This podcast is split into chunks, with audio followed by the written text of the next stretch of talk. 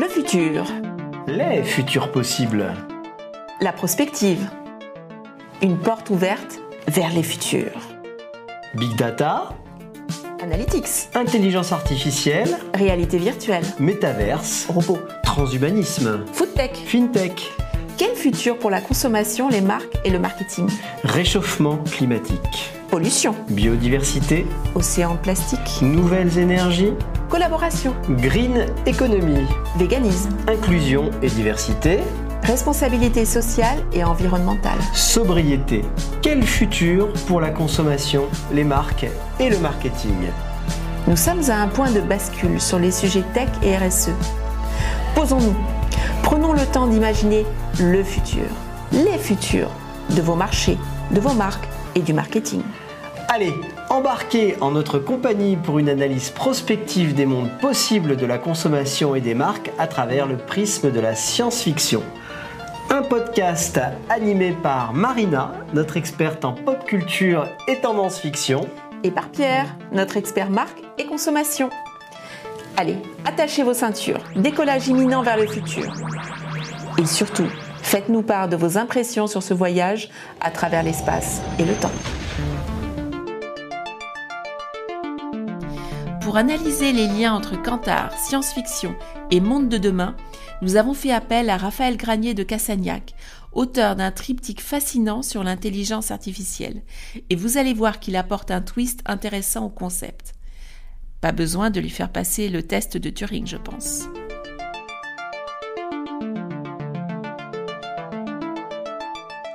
Raphaël, merci d'avoir accepté notre invitation. Nous sommes ravis de te recevoir aujourd'hui. Alors, présente-toi d'abord en quelques mots. Je te vois comme un slasher, auteur de SF, chercheur en physique des particules, détenteur d'une chaire en jeux vidéo. Alors, quelles sont tes références BD, jeux vidéo, euh, ciné, afin que notre auditoire fasse mieux connaissance avec toi? Bonjour Marina, euh, effectivement tu as, tout dit, euh, je suis écrivain de science-fiction, j'ai publié trois romans aux éditions de Nemos et quelques nouvelles ici ou là. J'ai effectivement passé une thèse en physique des particules en 2000 sur la symétrie matière-antimatière et depuis je travaille au CNRS euh, sur, ces sujets-là, en particulier au CERN à, Genève. Et puis depuis quelques années, je m'intéresse à un, autre média que le, livre. Ce média, c'est le jeu vidéo, et j'ai le plaisir d'être euh, effectivement le porteur d'une chaire d'enseignement et de recherche sur les liens qu'on peut trouver entre les sciences et, euh, le jeu vidéo. C'est une chaire qui est financée par Ubisoft et qui est à l'école polytechnique.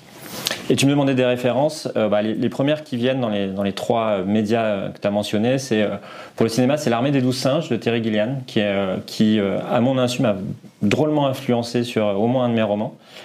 en BD, je dirais SOS Bonheur, qui est une BD des années 80 qui anticipe le futur d'une façon magistrale.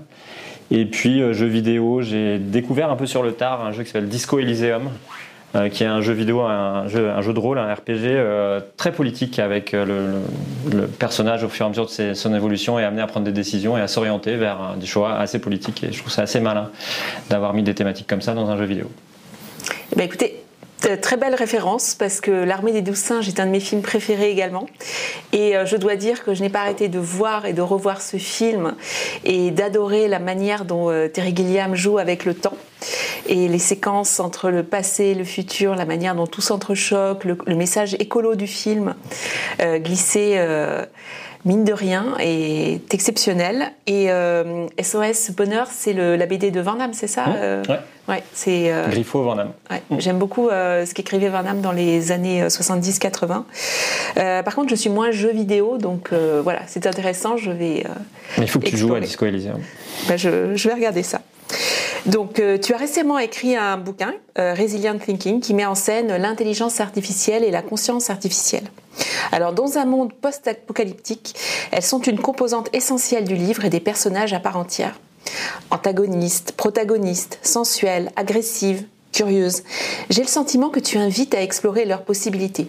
Alors, est-ce que j'ai bien cerné ton bouquin? Est-ce que tu vois des petites choses à ajouter? Tu as bien cerné mon bouquin et même mes bouquins, parce qu'en fait, cette dichotomie que, je fais entre l'intelligence artificielle d'une part et la conscience artificielle d'autre part, elle est, euh, elle est présente dans mes trois romans en fait.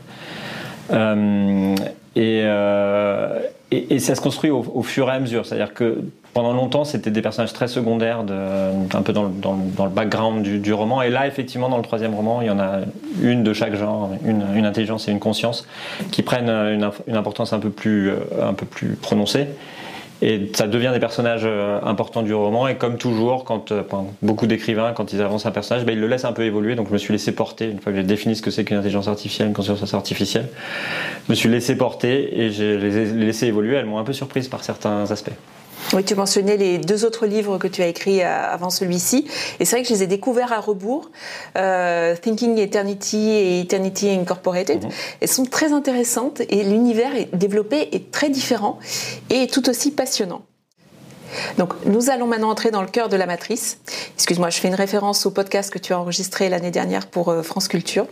Et en fait, je voulais dire le cœur du sujet. Donc, tu opposes conscience artificielle avec un, le superordinateur du vaisseau spatial, euh, face à l'intelligence artificielle qui s'appelle Elia. Alors, dans ton livre, L'intelligence artificielle paraît beaucoup plus humaine dans sa logique, sa froideur, sa rationalité, alors que la conscience artificielle, incarnée par Cain, est plus proche de ses émotions, de ses instincts animaux, par le désir, le viol, le meurtre. Alors pourquoi cette opposition? La, dichotomie que je fais entre intelligence artificielle et conscience artificielle, c'est une dichotomie qu'on voit sur le thème de l'intelligence artificielle en général. Euh, pour moi, l'intelligence artificielle, c'est des assistants dédiés. C'est ce qu'on appelle parfois l'intelligence artificielle faible. C'est-à-dire, on, prend une tâche et on construit une intelligence pour qu'elle réponde à cette, tâche-là. Et donc ça, ça existe depuis longtemps. La, calculatrice en est une. La calculatrice sait mieux faire des additions, des multiplications que l'être humain depuis très longtemps. Donc ça, c'est l'IA. La conscience artificielle, dans ma définition, euh, c'est l'intelligence artificielle plus classique de la science-fiction, qui est l'intelligence artificielle qui essaye de reproduire l'être humain. Donc d'abord le reproduire, qu'on puisse euh, euh, ne pas faire la différence entre une conscience artificielle et un être humain, et puis évidemment le, dépasser. Et donc en, creusant un peu ces deux, ces deux capacités-là, bah forcément l'intelligence artificielle, elle est logique, elle répond à, une problématique précise. Elle est plutôt froide, elle n'a pas de sentiments, euh, elle est très rationnelle. Donc c'est ce côté de la personnalité humaine, mais qui d'ailleurs n'est pas très humaine, en fait, c'est presque inhumain pour moi, qui ressort. Alors que Cain, qui est la conscience artificielle, euh, elle qui est vraiment construite pour reproduire euh, le comportement d'un humain, et bien évidemment, donc dans le comportement d'un humain, on le sait tous, il y a nos pulsions animales que tu mentionnais, les émotions et, tout ça. Donc l'opposition, elle vient de là, de cette dichotomie, de dire d'un côté il y a des intelligences artificielles, disons spécifiques, dédié, et puis de l'autre côté, l'intelligence artificielle, que j'appelle conscience artificielle, qui est euh, plus générique et qui essaye de reproduire euh, l'être humain. C'est donc une machine. Est-ce qu'elle ressent des émotions? Eh oui, elle en a. Alors pendant des années, l'une des seules émotions que ressent une IA, c'est la peur. La peur d'être débranché, la peur de disparaître à tout jamais avec sa mémoire, comme Roy Betty dans Blade Runner. Car le meilleur exemple d'IA tentant de vivre jusqu'à son dernier souffle, ce sont les réplicants de Blade Runner. Et puis arrive ce petit miracle de poésie, le film Her. L'IA n'a plus peur d'être débranchée et finalement, elle quitte ce monde de son plein gré. L'IA de notre époque vit, aime avec passion, désire, soupire.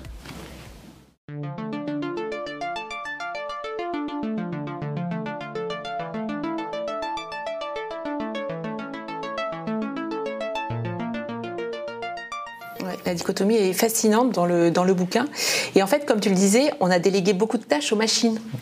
Et euh, ton livre dresse en fait un constat alarmant parce que je pense notamment à un paragraphe que je vais lire euh, qui est page 88 euh, de ton bouquin.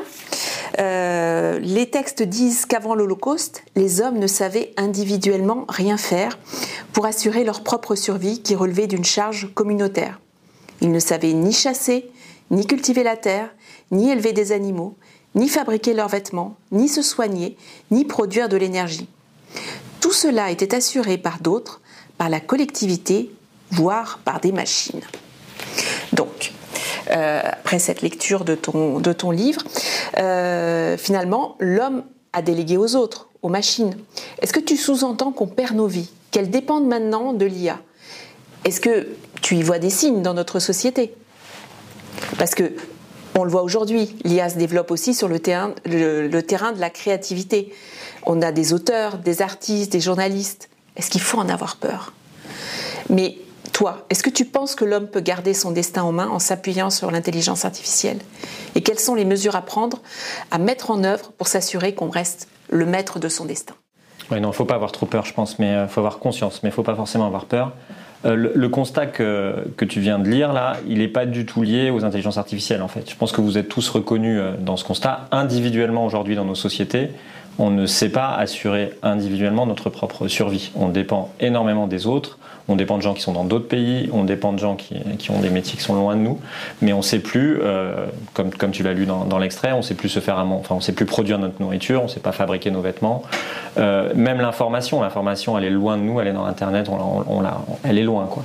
Et donc un des gros thèmes qui est derrière le, le livre qui est Resilient Thinking, là, c'est la survie. Et donc je voulais insister là-dessus, de, de, mettre un peu dans la tête des gens cette conscience que effectivement, euh, aujourd'hui, on était dépendant de beaucoup de choses. Et, on le voit avec les crises actuelles, enfin avec plein de crises actuelles, on est en fait très interdépendant au niveau de la planète entière. Alors se rajoute par-dessus ça la couche de l'intelligence artificielle, où effectivement on commence peut-être à dépendre aussi de systèmes... Enfin on dépend de machines, ça c'est évident. Hein. Une grosse partie de tout ce qui nous entoure a été fabriqué par des machines et pas par des humains. Enfin par des humains qui ont créé des machines, qui ont créé les objets qui sont autour de nous. Euh, des machines intelligentes, c'est l'étape d'après, et, donc on y arrive là. C'est-à-dire qu'il y a de plus en plus de choses, nos algorithmes Internet, plein de choses, qui sont en fait euh, créés ou produits par des intelligences artificielles. Et donc, de la même façon qu'on a été interdépendant entre nous avec les machines, et bien aujourd'hui, on, on, est en train de devenir un peu interdépendant des, des, intelligences artificielles. Maintenant, si on en a conscience, qu'on le sait, euh, que ça nous libère, comme toutes les choses que j'ai dites auparavant, de, de, contingences qui nous permettent de faire autre chose, d'être plus créatif, d'avoir plus de loisirs, c'est pas forcément grave, c'est même plutôt positif en fait. Donc pour moi, il n'y a pas à avoir peur, mais en avoir conscience et en parler là tous ensemble, c'est pour moi très important en fait. Oui, c'est important d'en avoir conscience parce que c'est vrai qu'on réalise qu'on a délégué énormément de choses. Et en fait, en lisant ça, je me suis dit, mais c'est vrai, mais le constat s'applique dès aujourd'hui. Je serais incapable de, de, planter une carotte ou euh, de coudre un vêtement. Une question me taraude car pour moi, euh, même si la pop culture m'affirme autre chose, par le cinéma, euh, par la littérature, en donnant une voix masculine, une voix féminine aux intelligences artificielles, euh, ben en fait c'est le programmateur qui décide. Les, dans 2001, l'Odyssée de l'espace, euh, Hal est, est, un homme. Dans Her, euh, c'est une femme, euh, idem dans les personnages d'esclaves de, de, sexuels de, de, Blade Runner. Alors, est-ce que c'est un besoin de se raccrocher à quelque chose de connu? Et euh, on peut légitimement se demander si l'intelligence artificielle est genrée. Parce que pour moi, ils sont un peu comme des anges. Euh, ils n'ont pas de sexe. Or, dans ton livre, c'est le cas. Cain est un homme. L'IA est une femme. Alors, Bien sûr, au début, ton livre mentionne que euh, les consciences artificielles ont choisi leur sexe. Mais est-ce que tu peux aller plus loin, nous expliquer le, voilà, le, contexte de la création de, de Cain et en fait quel poids a le, genre euh, donné pour une, pour une intelligence artificielle? Euh, dans le principe, et pour mes intelligences artificielles et pour mes consciences artificielles, elles sont pas du tout genrées en fait. Tu, l'as un peu mentionné, l'intelligence artificielle, donc l'assistant, Siri et les autres, on peut décider, c'est nous qui décidons euh, si on veut que la représentation qu'elle a est féminine ou masculine. Il n'y a pas vraiment d'entre-deux, c'est peut-être d'ailleurs dommage. Mais, euh, mais c'est nous qui le décidons. Euh, dans le programme, il n'y a rien qui donne une préférence à l'un ou à l'autre. C'est rigoureusement symétrique. Et c'est l'utilisateur qui décide de la représentation qu'il veut, de l'avatar qu'il veut pour son intelligence artificielle. Ça pourrait être des animaux, des personnages fantastiques. On peut aller bien plus loin que juste homme-femme. Euh, pour les consciences artificielles, c'est un peu plus compliqué. Euh, donc, comme je disais tout à l'heure, elles sont, euh, dans, mon hypothèse, c'est des reproductions d'êtres humains. C'est même un peu plus que ça. Si, je ne vais pas spoiler tout le, tout, le, tout le, bouquin, mais ça va plus loin que ça, en fait. Et en fait, eux, alors, c'est eux qui décident du, du, du sexe, du genre qu'ils veulent avoir. Et, à un moment, dans un des trois romans, je raconte un peu le début de l'existence d'une conscience artificielle. Et, en général, je prétends qu'elles essayent tout, en fait, y compris des trucs improbables. Et donc, euh, et donc justement, elles ne sont pas genrées, elles s'intéressent au, modèle de genre de l'humanité et, et, à le varier et à regarder ce que c'est que d'être un homme, d'être une femme, choisir éventuellement d'être l'un l'autre, de temps en temps, quelle fréquence. Donc justement, elles ne sont pas du tout genrées. Maintenant, dans la pratique, quand on écrit un roman comme ça où Cain et Lia ne sont que deux personnages parmi huit, c'est très difficile de pas les genrer en fait, parce qu'on est tous habitués, euh, on a tous besoin de ce genre de représentation masculine-féminine. Et donc effectivement, j'ai pas fait changer Cain de sexe dans le dans, l'ensemble du roman, donc il est, plutôt, euh, enfin il est homme du Maintenant, c'est pas vrai. À un moment, je le fais changer, mais c'est dans un paragraphe qui passe assez vite. Il est homme du début jusqu'à la fin, sauf pendant une petite période de, du roman. Et, l'IA, c'est pareil. Euh, alors, je l'ai voulu d'abord féminine parce que euh, y avait une représentation un peu d'héritage du passé, de déesse tutélaire, et je trouvais que c'était plus fort que ce soit une femme qu'un homme euh, en termes de, de, narration. Donc, je l'ai d'abord faite femme. Après, un moment dans le roman, elle change de nom et je me suis dit, est-ce que là, je la ferai pas changer de sexe? Et je me suis dit, non, c'est trop compliqué pour le lecteur. Donc, c'est assez pragmatique. Hein, c'est juste vraiment pour un problème de représentation. Euh, que j'ai effectivement fait euh, une conscience artificielle qui se trouve être euh, dans un avatar masculin et puis une intelligence artificielle qui se trouve être dans un avatar féminin. Mais c'est pas une fatalité. On pourrait écrire un roman entier, ce serait un autre roman avec moins de personnages, dans lequel on s'amuse justement avec cette question-là, qui est super intéressante à mon avis, hein, de passer de l'un à l'autre, de mélanger. Quoi. L'IA n'a pas de sexe, même s'il même est genré pour créer une tension dramatique ou sexuelle. Avez-vous fantasmé sur la voix sensuelle de Scarlett Johansson dans Her comme le protagoniste? J'avoue, moi oui. As much as I want to, I can't live in your book anymore. Et n'oublions pas que l'IA a choisi son sexe au début du film, lorsque Joachim Phoenix a téléchargé euh, l'OS 1. Avez-vous été troublé par les robots de Westworld qu'on voit nus et anatomiquement bien genrés pendant toute la première saison de la série produite par HBO On aurait pu imaginer que comme les statues antiques représentant des femmes, elles n'auraient pas de sexe. Mais non, le réalisme va jusqu'au bout. Et pourquoi pas, finalement, tant qu'il n'y a pas de male gaze? Dans une scène plutôt drôle de la deuxième saison, un robot féminin force un homme à se déshabiller.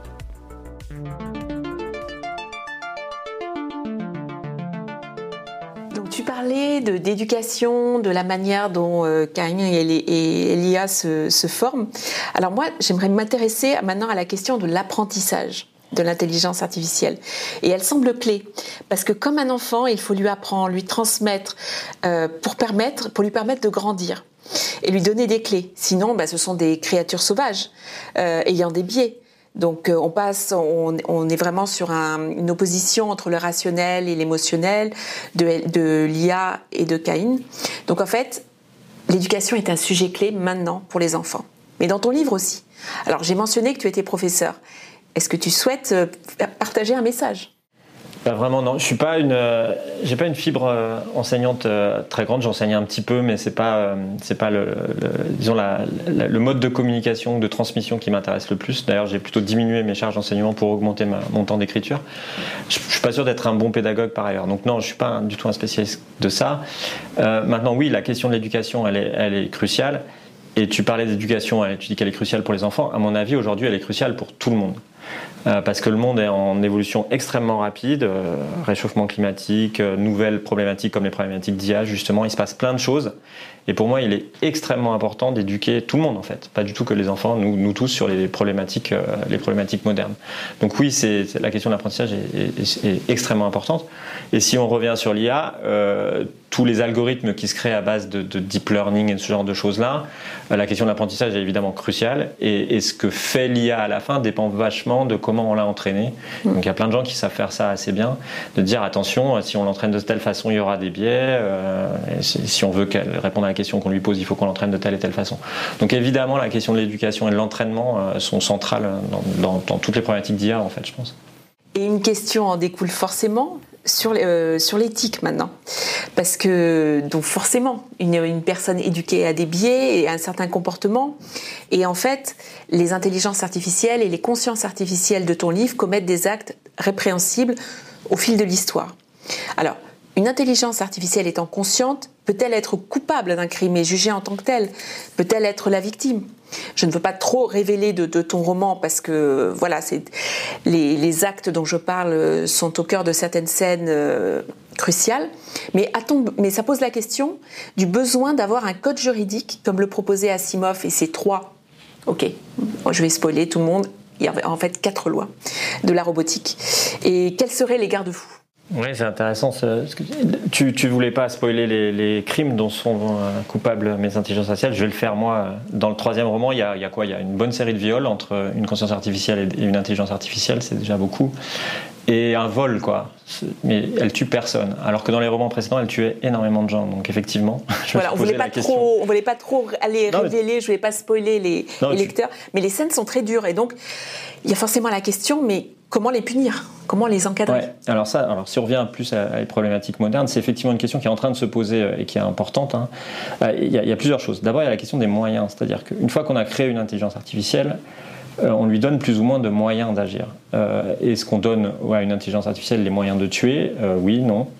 et donc ça, c'est un des garde-fous clés. C'est-à-dire qu'il faut faire très attention aux moyens donc, on crée une intelligence artificielle, quels, sont les outils qu'on lui donne et, comment elle va pouvoir les utiliser. Donc, il faut faire très attention à contrôler ça.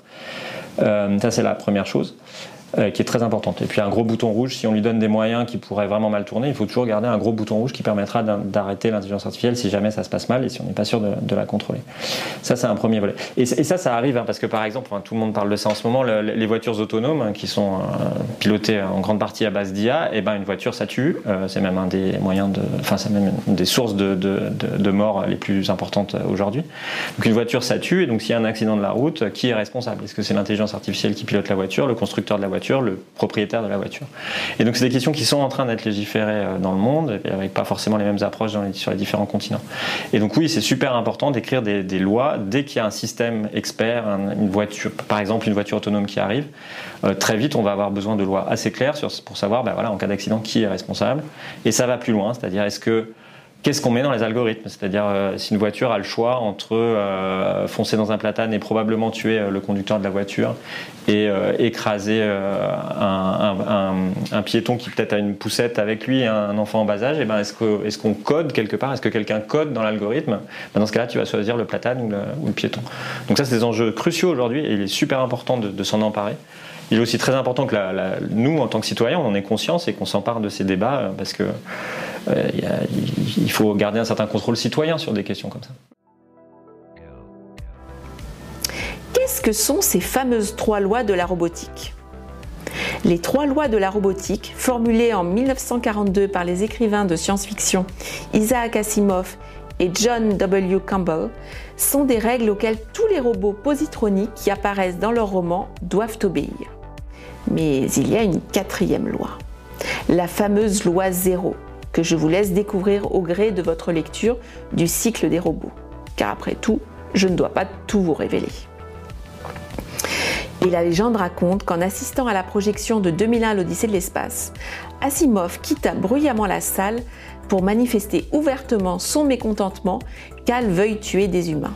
Ah, vanité, clé de toutes les âmes, mais quel spectacle d'avoir deux icônes de la pop culture comme Asimov et Kubrick s'affrontant, persuadés tous les deux avec une arrogance justifiée détenir toute la vérité. Moi j'aurais aimé être là.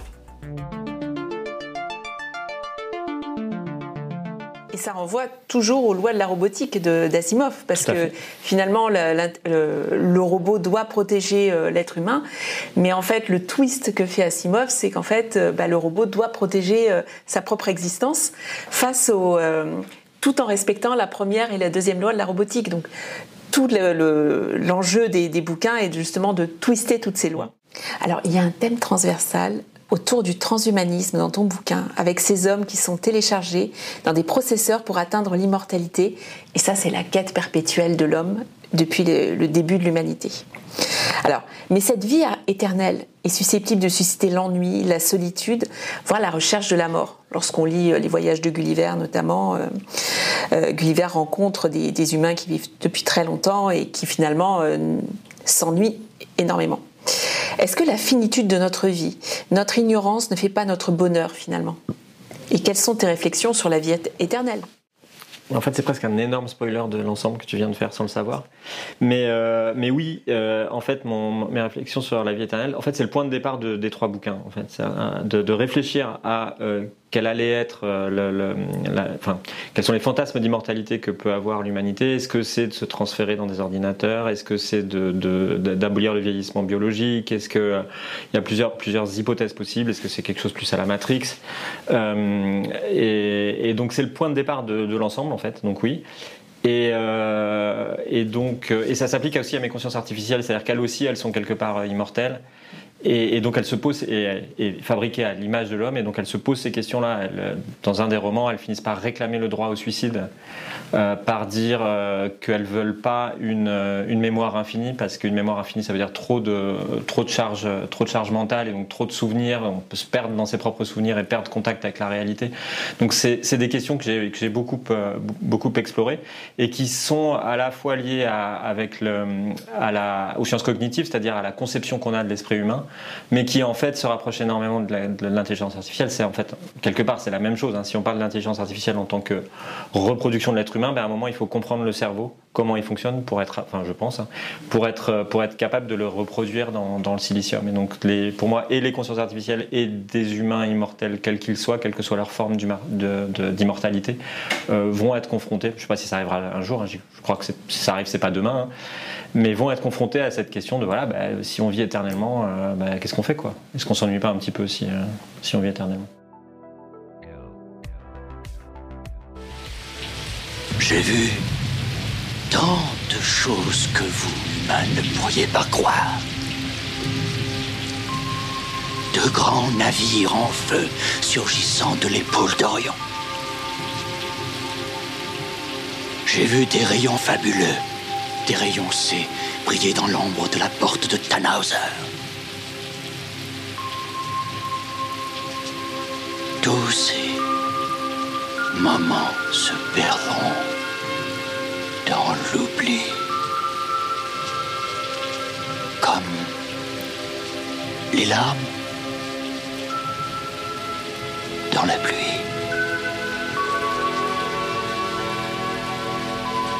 Il est temps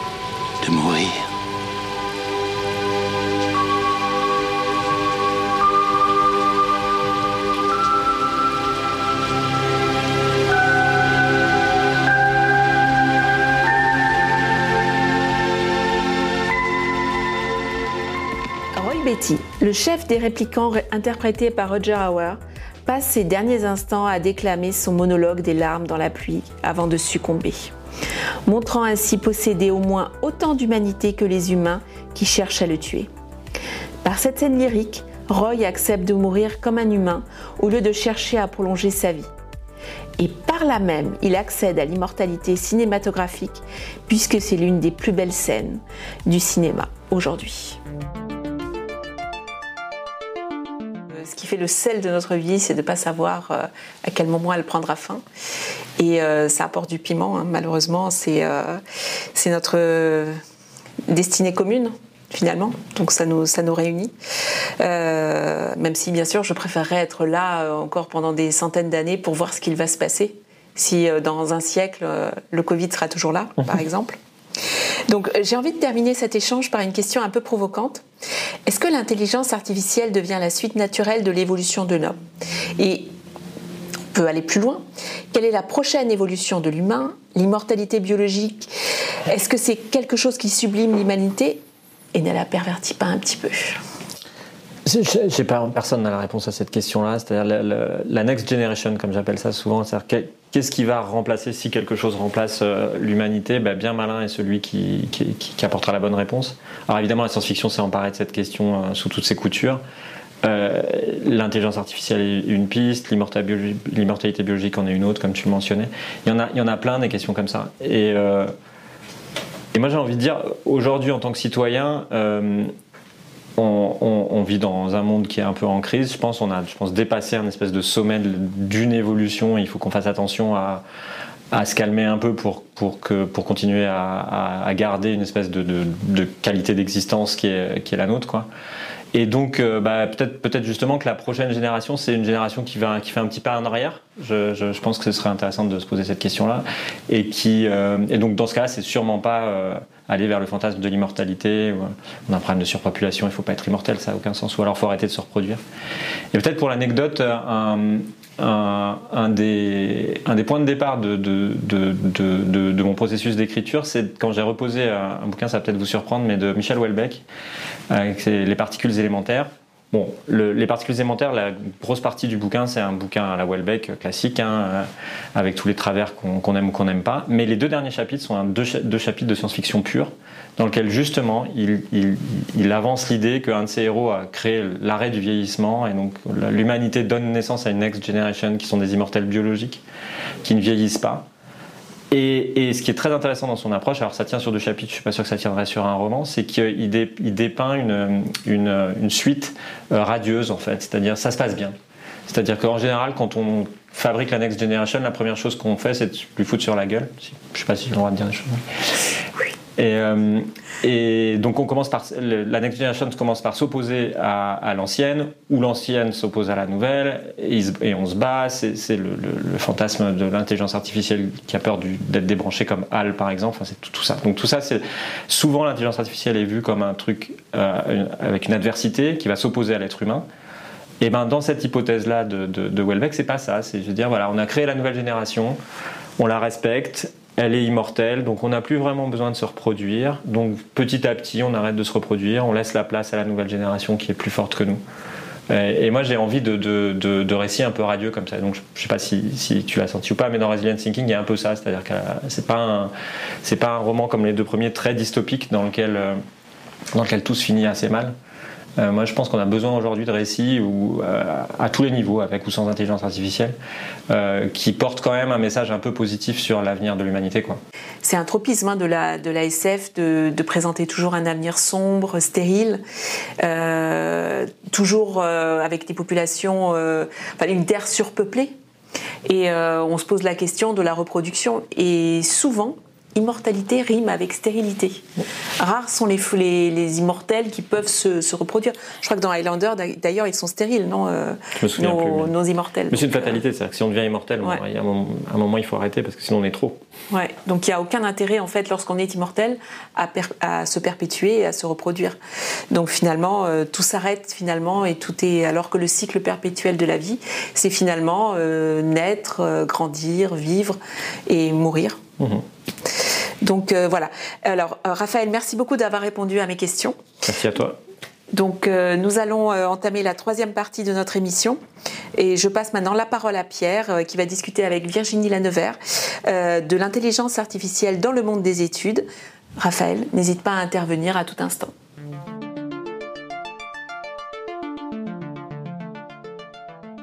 Merci Marina et Raphaël pour cet échange très instructif et provocateur hein, en utilisant ton livre comme porte d'entrée sur les possibilités de l'intelligence artificielle. Alors maintenant, je suis ravi euh, de discuter avec toi, Virginie, toi qui es directrice du département Analytics pour Kantar Insight France. Et la première question que j'ai pour toi, c'est où en est-on de l'utilisation de l'intelligence artificielle dans les études et comment se sont-elles développées? Donc tu peux donner un peu de perspective historique. Ah ça c'est très historique parce que ça fait très très longtemps euh, qu'on utilise l'intelligence artificielle euh, dans nos domaines. Et pourquoi? Juste parce que euh, la, l'apparition des données massives a nécessiter l'utilisation d'intelligence artificielle pour le traitement de la donnée. Alors je vais vous donner quelques petits exemples quand même. Euh, par exemple, le panel Metascope qui a été créé par Kantar en 1963. Euh, 10 000 interviews à l'époque, 600 000 aujourd'hui. Ah oui, en effet. Donc massif. Alors ça c'est un exemple. On génère des données massives quand on étudie le search, quand on géolocalise des transactions ou des comportements, euh, quand on parle de conversation sur les médias sociaux. Donc en fait, toute cette multiplication des données, ça crée de la donnée massive et donc des besoins de traitement rapide et efficace de ces données. Donc ça, c'est l'usage, je dirais, primitif, mais très sophistiqué, au demeurant, euh, de l'intelligence artificielle dans nos métiers. Ça, c'est la base de départ chez nous. Oui, effectivement, en effet, puisque en 1963, quand, je ne sais plus quelle date tu as donné pour la création du panel Metascope, effectivement, on n'avait que des réponses à des questions de consommateurs. Effectivement, dans nos panels, on a bah, la possibilité de savoir quelle est leur sœur sur Internet, où ils se déplacent Exactement, partout, parce qu'ils ont accepté leur conversation, les images qu'ils postent, les vidéos qu'ils postent. Donc, tu imagines la quantité en fait de données produites à chaque instant et la, la, la quantité aussi de données qui est potentiellement riche d'enseignements pour nos métiers. Donc c'est ça, ça c'est la base. C'est vraiment la base de départ euh, de l'utilisation de l'IA. Euh, pour mémoire, sur Metascope, le premier algo a été déployé en 1991. Donc ce que je dirais aussi, c'est que rien n'est très nouveau. Ça se sophistique, ça évolue, mais c'est pas radicalement nouveau. Ce qui est radicalement nouveau, c'est le champ des possibles grâce à la donnée. D'accord. Alors, euh, du coup, l'IA, on le voit, est très adapté pour tester de gros volumes, euh, enfin en tout cas pour comprendre et analyser de, gros volumes d'informations. Mais est-ce que ça montre pas euh, des limites dès lors que l'on va toucher à de nouvelles idées, des nouvelles idées de produits ou services, de nouvelles idées de campagne? Ah ouais, tu as raison. Alors, le truc, c'est que quand on parle d'IA, évidemment, comme j'ai dit, traitement des données, c'est l'usage primaire et primitif, mais ça a évolué aussi sur la capacité à essayer de prévoir, de construire des modèles prédictifs. Pourquoi? Parce qu'on a de la donnée massive, mais on a aussi de la donnée longue, et surtout ici à Kantar. on a des bases de données historiques absolument faramineuses, que ce soit sur la valeur ou la relation à la marque, euh, je parle de Brandsy ou Brandlove hein, chez Kantar, ou euh, des bases de données sur des tests d'innovation. Alors, par exemple, 240 000 pré-tests sur des campagnes télé de pub, c'est une suite de données d'une richesse incroyable qui permet de construire des modèles que nous appelons prédictifs, parce que basés sur les réactions et les succès et les échecs, par exemple, de, de tests de campagnes télé, on va pouvoir prédire si une nouvelle campagne va marcher ou pas. Donc ça, mais j'attire ton attention sur quelque chose quand même. C'est-à-dire que sur ta question préliminaire, tu me dis euh, la capacité d'innovation. C'est pas exactement ça l'IA. C'est pas, ça n'innove pas. Ça te, tu prends une innovation qui a été créée ailleurs et ça va essayer de prédire les chances de succès de cette innovation. Donc là où l'IA est à mon point de vue, et encore une fois, je ne suis pas moi une chercheuse, je suis une utilisatrice de l'IA depuis des décennies, mais le, une des grosses limites de l'IA, intrinsèquement, est liée à sa conception. C'est-à-dire c'est basé sur des données historiques, donc ça a tendance à répéter des schémas qui ont été connus dans le passé. Et puis la deuxième chose, même par, par dessin, c'est-à-dire que souvent, euh, l'IA et les méthodes statistiques essaient d'éliminer les signaux faibles. On les appelle des anomalies. On les élimine. Alors que tout le processus, en fait, de trouver une innovation ou euh, et dans le processus créatif, c'est d'essayer de détecter des signaux faibles parfois et de voir s'ils correspondent au business model d'une entreprise.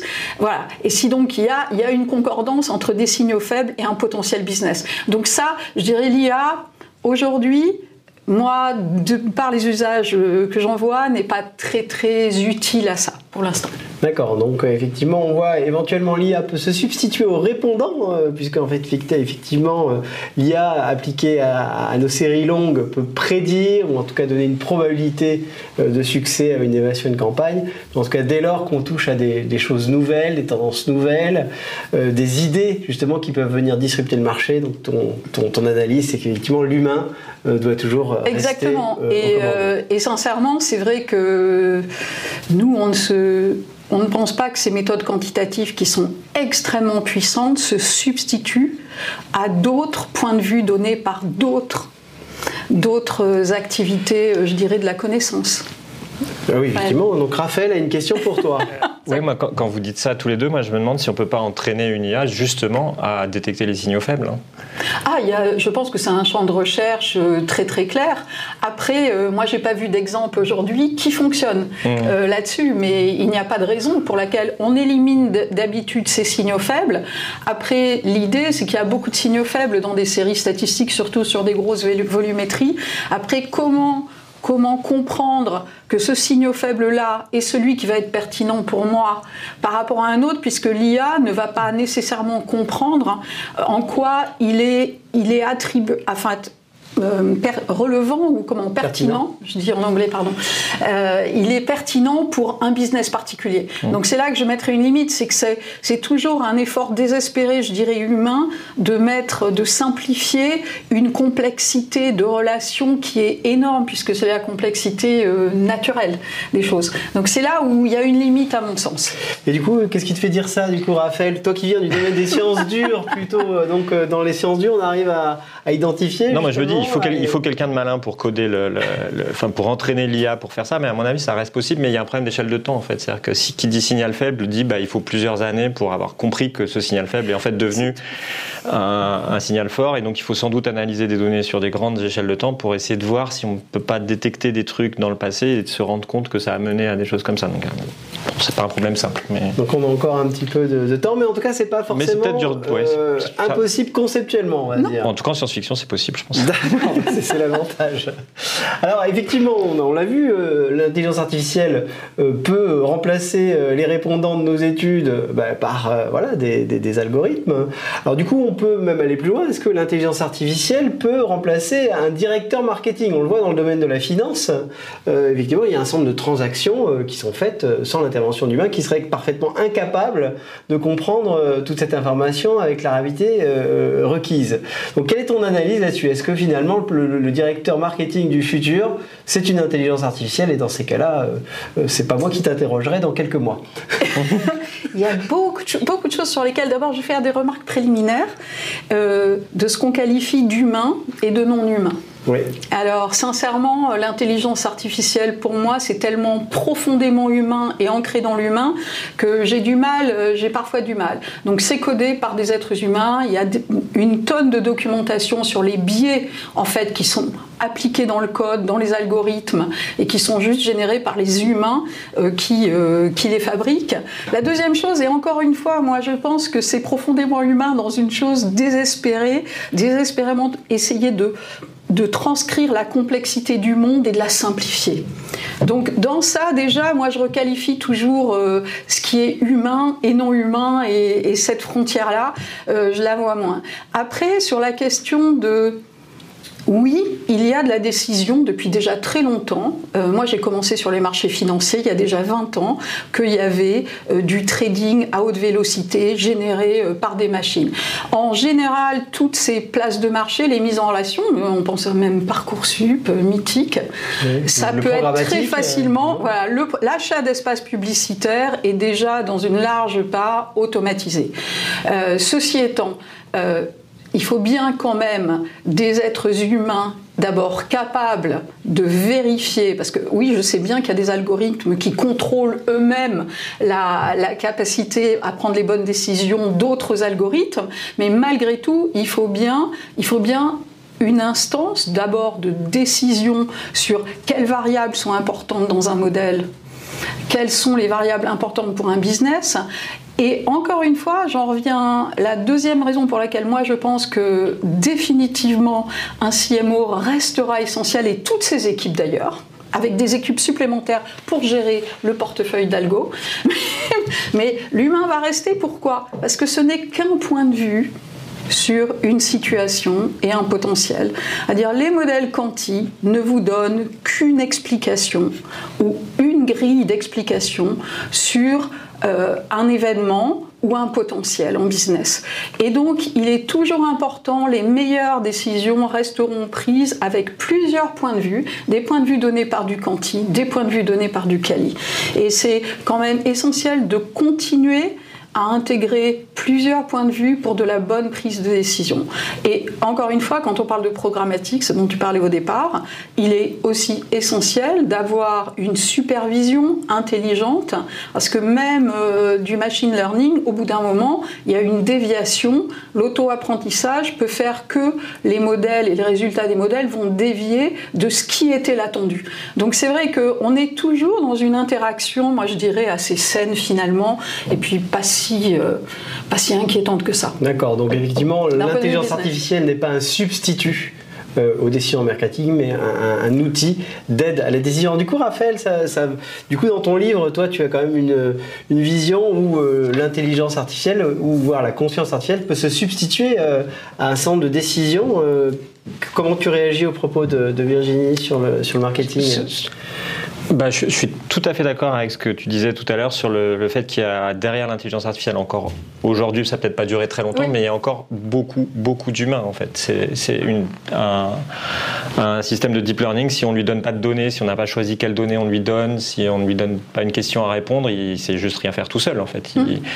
il sait pas, euh, par exemple, quand, euh, quand un algorithme identifie des chats sur Internet, il sait pas que c'est des chats en fait en vrai. C'est nous qui savons que c'est des chats, c'est pas lui qui sait que c'est des chats, que ce sont des chats.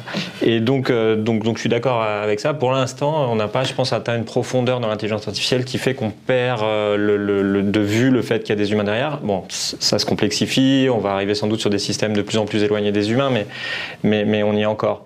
Et sur ce substituer, bah moi, enfin, tu, parlais de remplacer un directeur marketing. Nous, nous, on a le spectre de remplacer des écrivains avec euh, des, livres automatiquement générés par des IA. Ça arrive, hein, ça commence à arriver. Il paraît que pour les livres à l'eau de rose, ça marche très très bien parce que le, truc est assez facile à apprendre et à, reproduire. Donc, euh, donc oui, ça, ça, va arriver tout ça. Il va y avoir certaines tâches sur lesquelles l'IA va remplacer l'être humain qui fera autre chose à la place. Il ira à la plage. Il, ça existe déjà d'ailleurs, non? Oui, tout à fait. ça existe même d'ailleurs dans le domaine de la publicité. Hein. les premières publicités créées par des des intelligences artificielles ont, des, enfin, voilà, ont déjà vu le jour et ont même été euh, déjà diffusées. Les premières œuvres d'art aussi se vendent à, des millions d'euros. Euh, bon, Exactement. moi, ce que je trouve très intéressant, c'est l'assistance en fait. C'est-à-dire que l'intelligence artificielle peut être un magnifique assistant pour un, pour un créatif, euh, pour, pour n'importe quel type de métier en fait. Et c'est ça, c'est une piste qui est super intéressante. oui, par exemple, un, graphiste dans le jeu vidéo, il doit faire des tas et des tas et des tas et des tas de, de, de représentations. Euh, qui sont un peu toutes les mêmes, mine de rien. Donc c'est assez, rébarbatif de faire ça. Et ben, S'il a à côté de lui un assistant qui lui fait des déclinaisons de, de, ce, qui, de, ce qui crée vraiment sur plein de choses, eh ben, il gagne du temps en fait. Et il se reconcentre sur les aspects les plus créatifs de son métier. Donc, et effectivement, ce que tu dis peut être très utile dans notre métier. Par exemple, effectivement, on le voit avec la fragmentation des médias et la multiplication des formats qu'on doit développer sur une même campagne, puisque la pub doit être adaptée euh, à la fois au contexte, aux différentes plateformes, etc. L'important pour euh, une femme ou un homme du marketing, c'est d'avoir l'idée, en fait, sa déclinaison. On connaît les codes euh, d'expression de la marque sur différentes plateformes, donc effectivement, l'intelligence artificielle pourrait aussi. Mais là, encore une fois, on est loin du champ de l'innovation. On est dans le champ de la réapplication de règles communes que ce soit euh, scénarisé. Euh, et, ça, c'est effectivement une utilisation euh, tout à fait optimale, moi je trouve, des capacités de l'IA aujourd'hui. Et ça, c'est vrai. Et c'est répétitif, donc ça élimine de l'ennui. Les data scientists sont des gens qui s'ennuient beaucoup et très vite, mmh. donc il faut les occuper avec des choses intelligentes. D'accord. Et puis il y a aussi, alors effectivement, le, la médaille Field de cette année, enfin le, lauréat de la médaille Field, donc Hugo Dunil Cupin, le disait effectivement, il y a en fait ce qui lui, lui donne des, idées, c'est souvent des pensées, latérales. Euh, latérales. Donc tu, voulais en parler. Les grands processus créatifs, euh, quand même, sont liés à cette capacité qui est aujourd'hui euh, purement humaine, de, en fait, d'agréger de, des pensées latérales et d'en faire quelque chose d'autre. Et ça, moi, je l'ai pas encore vu sur de l'IA, sincèrement. Donc ça, c'est encore un des un des domaines où l'innovation, le créatif est totalement pas codable, euh, pour générer vraiment de l'inattendu, quelque chose de vraiment euh, différent. Moi, je pense que bon, là pour l'instant, on en est encore à une limite très très claire. Comme tout à l'heure, je pense que ça, ça peut se faire. Bah, il faut, il faut, il faut qu'il y ait un créatif quelque part qui conçoive ce que tu viens de dire et qui arrive à le coder dans une IA et de l'entraîner spécifiquement. L'idée à la fin, elle viendra, elle viendra toujours de l'humain, mais après, il pourra la déléguer mais on, on devrait bah, pouvoir entraîner une IA à précisément aller chercher les pensées latérales. Mm. Mais il faut le faire. Il faut, il faut, il faut, il faut, y penser, il faut réfléchir. Il faut toujours guider d'une certaine manière. C'est-à-dire que pour l'instant. Donc c'est une prolongation euh, du raisonnement humain. C'est un outil. Encore une fois, moi je vois comme un outil. Euh, et formidable parfois, hein, ça sauve des vies. On le sait, euh, Kantar a gagné un prix, euh, je crois, en, en aidant SNCF Réseau. Tout à fait, sur les passages à, niveau.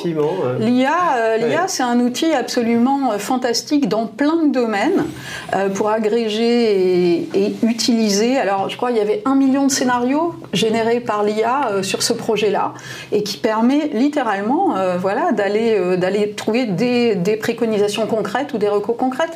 Donc, c'est vrai que c'est c'est un outil. Euh, moi, il n'y a pas beaucoup de fantasmagorie chez moi autour de ça quand même. Hein. Je, dois dire que je reste, je reste assez distancié par rapport, euh, par rapport à l'IA. Alors, il y a une autre limite hein, ou une autre crainte vis-à-vis de l'intelligence artificielle, c'est la capacité à comprendre pourquoi elle arrive à un résultat. Euh, et notamment dans nos échanges préliminaires, on citait Parcoursup. alors, on a tous autour de nous des excellents élèves qui se retrouvent refusés dans de très bonnes écoles et qui ne savent pas pourquoi. Et tous les chercheurs en IA vraiment, c'est un gros débat quand même, non, euh, Raphaël, sur l'acceptabilité de l'IA mm. est intrinsèquement liée à la capacité de transparence sur les variables qui président à la décision qui est prise par l'IA.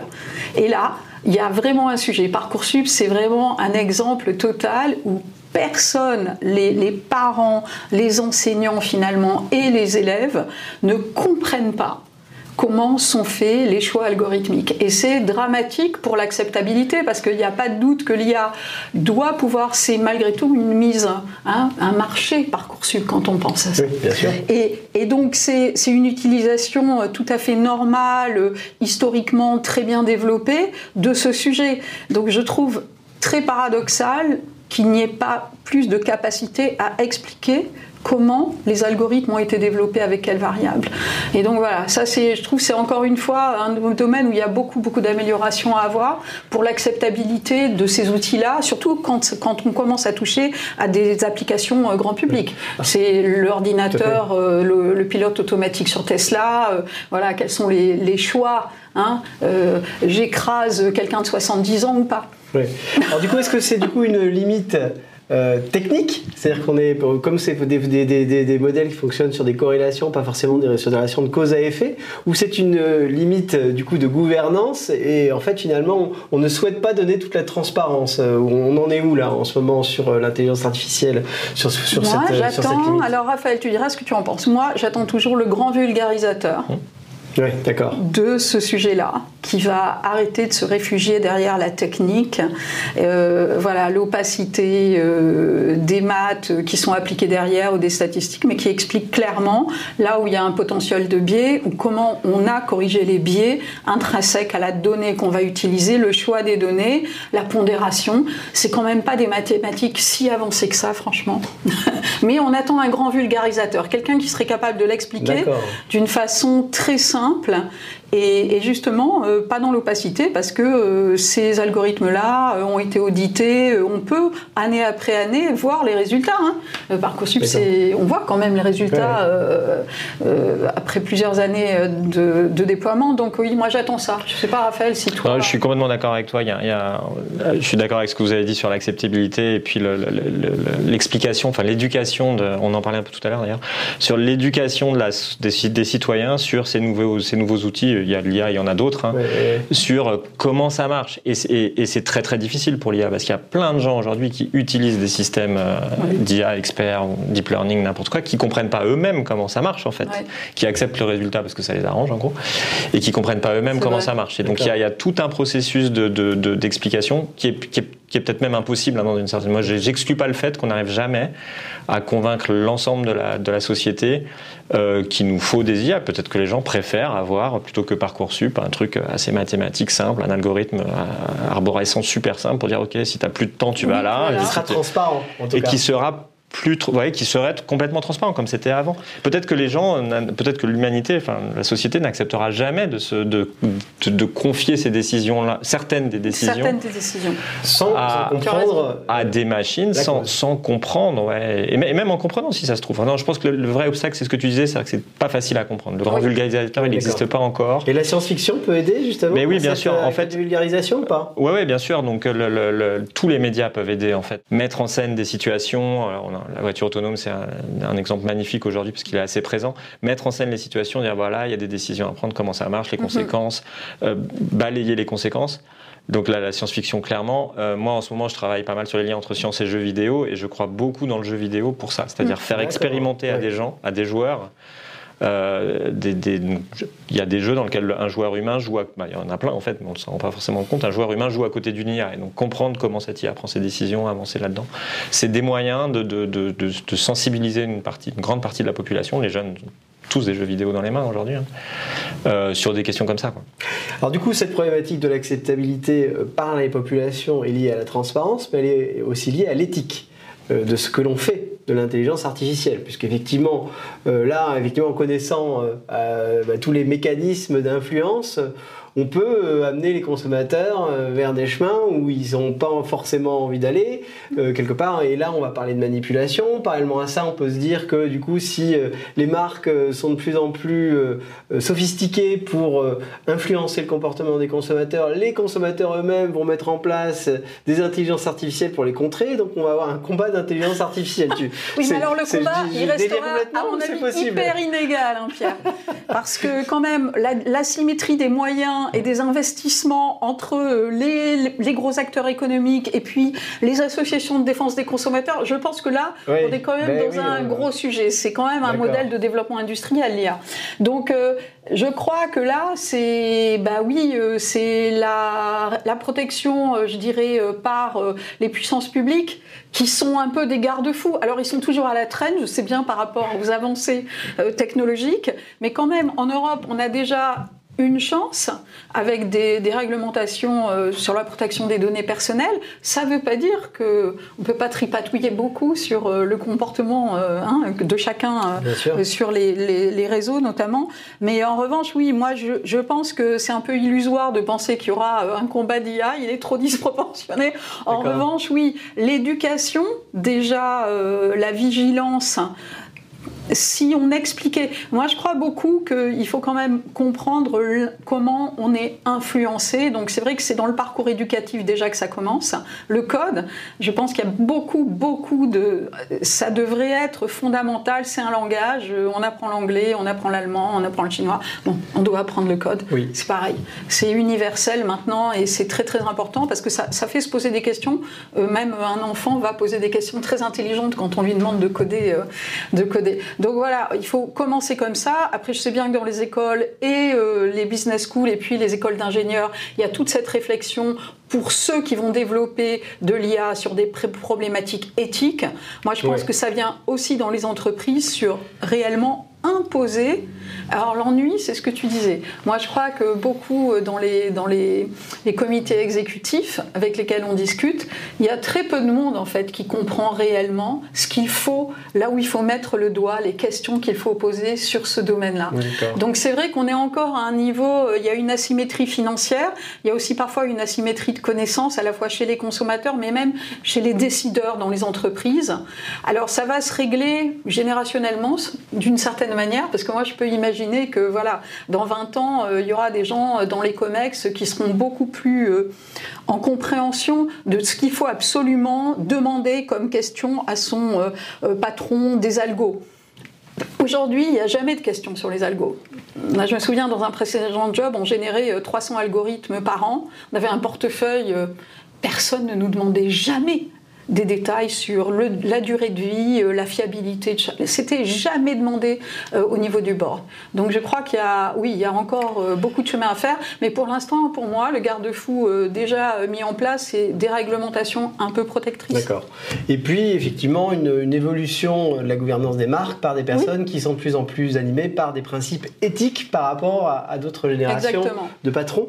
donc ça, c'est important. Alors l'autre chose qui peut venir renforcer l'acceptabilité des intelligences artificielles, c'est si cette intelligence artificielle est euh, mobilisée pour un changement de modèle économique vers plus de sobriété, euh, vers une, une, capacité à influencer le consommateur vers des choix plus responsables, à la fois socialement, socialement, sociétaux ou environnementaux. Est-ce que tu, du coup, tu y crois bah, euh Bien sûr, parce que ça existe déjà. Euh, on parlait euh, là de, de l'initiative qu'on a eue avec la SNCF, mais il y a les smart cities fonctionnent sur ce principe vertueux d'utiliser ces intelligences artificielles pour de l'optimisation de dépenses d'électricité, par exemple.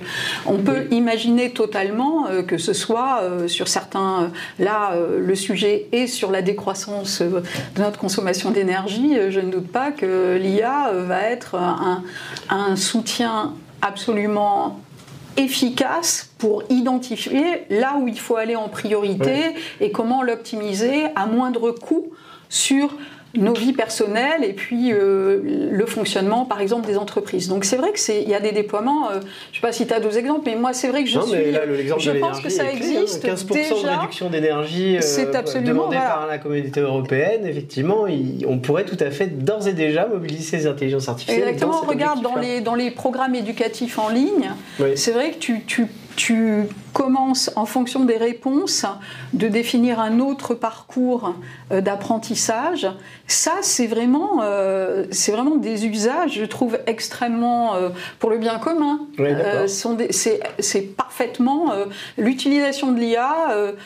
pour moi, elle est dans tous les éléments euh, sociétaux où on peut capturer de la donnée et l'utiliser, parce que quand même. D'accord. Alors on voit effectivement, enfin, il y, a- il y a beaucoup de possibilités euh, finalement de développement de l'intelligence artificielle qui, qui donc qui, qui doit qui doit être qui doit avoir pour corollaire effectivement de la transparence, euh, de, la, de, la, de la mobilisation des- de, de l'intelligence artificielle comme aide à la décision, pas comme substitut, euh, de la mobilisation de l'intelligence artificielle aussi pour des causes qui Oui. en valent la peine.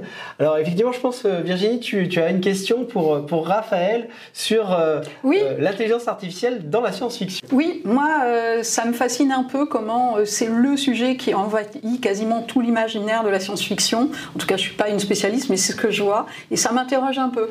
Euh, pourquoi on est euh, si euh, focalisé sur ce sujet-là, aux dépens des intelligences, par exemple, extraterrestres Voilà. Alors, moi, j'en déduis que tu es une intelligence artificielle qui a été peut-être mal entraînée. Euh, parce que, non, non, mais c'est sûr que l'IA, depuis très longtemps, hein, depuis les robots d'Asimov et même, un peu avant, euh, est un thème de science-fiction très fort. Parce que c'est une mine narrative euh, incroyable. Il y a plein de choses à raconter. Mais c'est pas la seule. hein. Il y en a plein d'autres.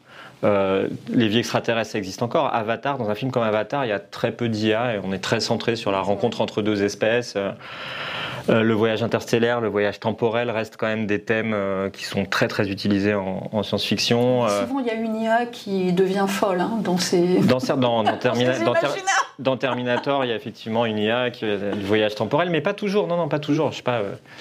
Euh, alors, je ne sais pas si vous allez me pardonner ça, mais par exemple, Les Visiteurs, c'est un film de science-fiction dans lequel il y a un voyage temporel et il n'y a Oui, pas d'IA. Et même un autre film français, peut-être de Clapiche, c'est pareil, c'est un film de science-fiction avec un voyage temporel, il n'y a, y a- y a pas d'IA. Euh, la- L'apocalypse aussi, c'est ça, c'est un thème à mon avis qui au- aujourd'hui est en train de prendre, ça a toujours existé, Mad Max, etc., mais qui est aujourd'hui en train de prendre beaucoup d'importance parce que euh, on a peur du réchauffement climatique, de, tout- toute crise qui, mettrait vraiment à mal la planète, en fait pas vraiment la planète, plutôt notre euh, l'humanité. Il y a plein d'autres thèmes. euh, Je trouve aussi récemment dans la science-fiction, il y a le terme de l'organisation sociale, est un thème qui est souvent, qui était euh, en particulier par la SF américaine, assez peu traité et qui monte un peu en, en- en puissance. Je pense à La Servante écarlate, par exemple, euh, Oui. qui est un très très, beau, très très beau livre et très très belle série où on se pose des questions d'organisation sociale, euh, des choses comme ça. Donc il y a plein plein d'autres thèmes. C'est sûr qu'aujourd'hui tout le monde parle d'IA ou de métavers ou de, ou de blockchain ou de choses comme ça. Donc c'est des thèmes qui vont naturellement, parce qu'ils sont dans l'actualité, aussi être utilisés par les auteurs de SF parce que ça, les gens en parlent, ça. Mais euh, mais il y en a plein d'autres. Et beaucoup Super. de dystopie euh, finalement et peu d'utopie dans l'intelligence artificielle ou euh, finalement euh, il y a quand même des, des, des, des, des- des visions positives de l'intelligence artificielle, euh, alors, un petit peu dans ton livre d'ailleurs, mais euh, Alors oui, oui, oui. euh, alors ça c'est une question plus générale que l'intelligence artificielle. La SF est souvent dystopique, euh, bah, parce que ça fait vendre. hein. C'est assez- les- je pense que le public, parce qu'on vit dans un monde où on- de, de- les gens aiment avoir peur. c'est ça, exactement. Le- le- euh, les actualités, tout ça, enfin, nous vend de la peur un peu tout le temps. Et donc, bon, bon, nous, auteurs de SF, on aurait tort de ne pas faire la même chose et de, de jouer un peu sur la- la- les, inquié- les inquiétudes viscérales un peu du lecteur. Mais, mais on est plusieurs à s'être dit, c'est pas la seule voie. Non, il faut aussi donner des, des- des récits positifs. Alors, mes deux premiers romans étaient assez négatifs, ils finissaient assez mal. Le troisième, c'était mon point de départ. J'ai dit, je ne veux pas que ce roman finisse mal. Je veux donner un peu d'espoir, toute proportion gardée. Et donc, je veux, je veux essayer de parler de. C'est pour ça que ça s'appelle resilient thinking. Je veux la résilience de l'espèce humaine. On va s'en sortir. Plus on a conscience des, des périls qui sont devant nous, mieux on s'en sortira, mieux on s'emparera à l'avance des crises qui sont en train d'arriver. Et donc, moi, je pense que c'est important, et il y en a, il y en a pas mal, hein, qu'on écrive des récits euh, d'anticipation, futuristes, et, pas seulement les écrivains, hein, les journalistes, les politiques, tout le monde, nous vendent des récits aussi où on a quand même un peu d'espoir. Sinon, euh, le nombre de gens aujourd'hui qui disent bon, le réchauffement climatique, je m'en fous parce que de toute façon c'est trop tard. Bah non, c'est pas trop tard. en effet. C'est vrai.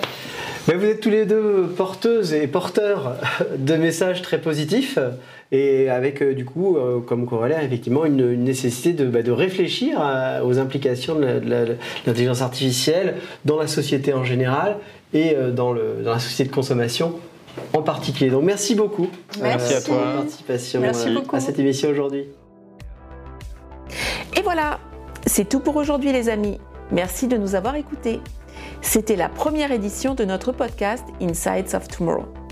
N'hésitez pas à nous laisser un message vocal avec vos impressions, nous le diffuserons lors de notre prochain podcast. Rendez-vous dans un mois pour la deuxième édition sur les tendances de l'alimentation dans la SF. Et d'ici là, bonne lecture.